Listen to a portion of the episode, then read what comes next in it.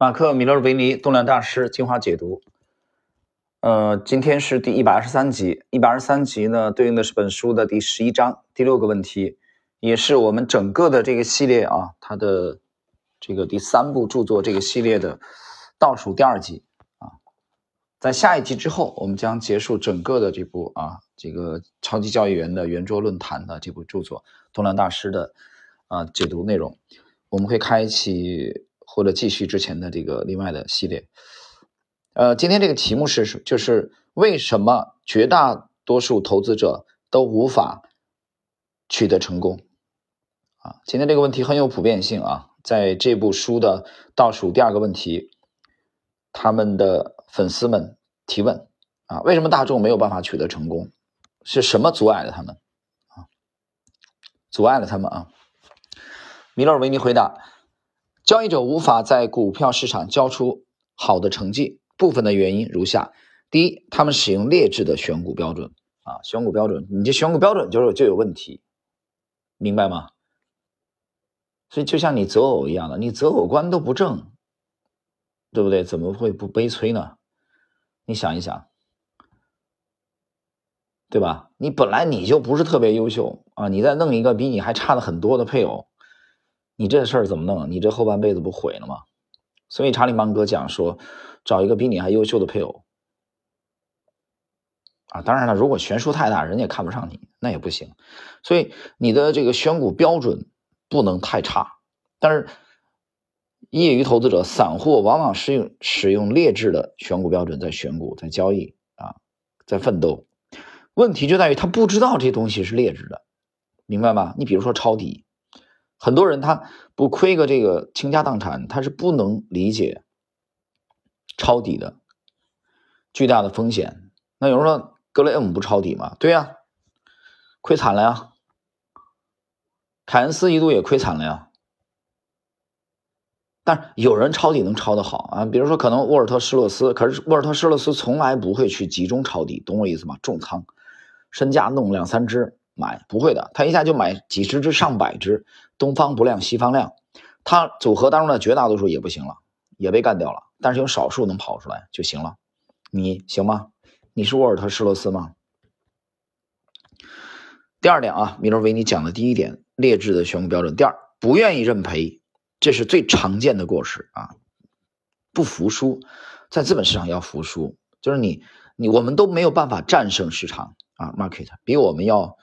有力量多，我们只能顺应市场，只能顺应趋势。第三，为亏钱的持仓加码，这是交易者破产的首要原因。就是你已经亏了，他继续摊平，继续买，对吧？越跌越买，六块进去跌到四块补补，跌到三块再补，对吧？有人说一反弹我就爽了呀，不反弹的你怎么办呢？你会死的呀，拜托。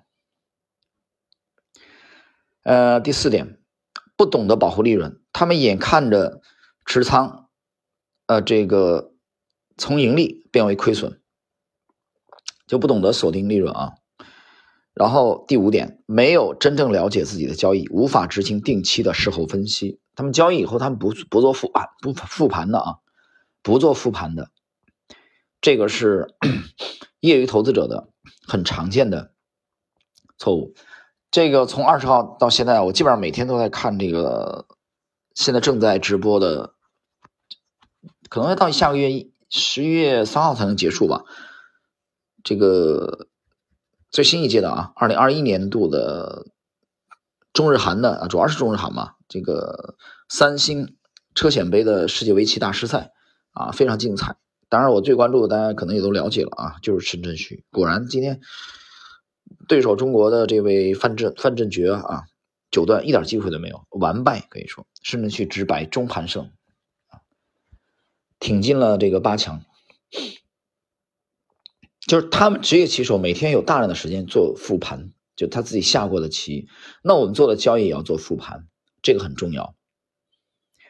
米勒维尼讲的啊，下一点对策略没有承诺，他们不断的变换策略，而且总是太早放弃。这个这个错误很突出啊，他不断的变换策略。他脑子，他这个口袋里可能装了有十几个、二十几个策略，从一个策略变换到另外一个策略，他其实每个策略之间坚持的时间都不长，这样的人能成功吗？肯定不行的嘛。啊，最后一点，违背纪律，即使他们设定了规则，最后也总是被打破。就他设定了纪律，他不遵守，那有什么用呢？比如说止损，比如说止盈，他设置的时候很好，他不按着办，对吧？那不完蛋了吗？第二位，David Ryan，或许他们的投资心态不正确，又或许是他们没有分析自己的过失，并尝试修正。如果交易者运用的是成长股投资策略，那么他们可以从伟大的交易者如马克·米勒维尼、威廉·奥内尔等人的著作中学会正确的交易法则。但是最终的交易结果完全取决于投资者自身。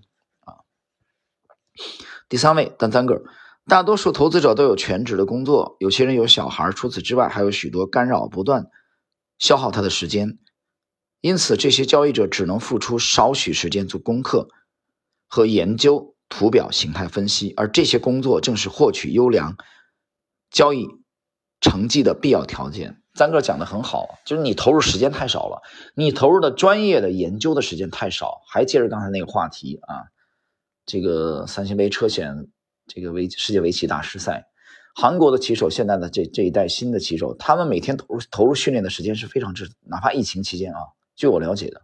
你现在围棋这个国际大赛啊疫情啊，它都不是下面棋了，面对面了啊，两个人对面手谈，不是的，都在互联网，对吧？你在韩国，我在我在中国，通过互联网，他们每天有大量的时间进行训练，在做复盘。哪儿有些呢？有些团队的在干什么？忙着上大学啊，甚至商业，从事商业活动啊，扯淡，开一些无聊的会议，你成绩怎么会不下降呢？对吧？所以很公平，做交易也是这样。你你花了多少时间去专业的做功课，而且研究图表，这个张哥讲的很清楚。你要想取得优良的成绩，这个阶段不可能跨越的，明白吗？谁有没有办法帮你去省略这个阶段，忽略这个阶段的？但是很多散户完成不了，因为他周围生活的干扰太多了。要孩子要辅导功课，对吧？所以这是一个现实的问题。最后一位马克里奇二世，大多数投资者踏入市场时，往往对市场的了解不足，因此无法创造稳定的成绩。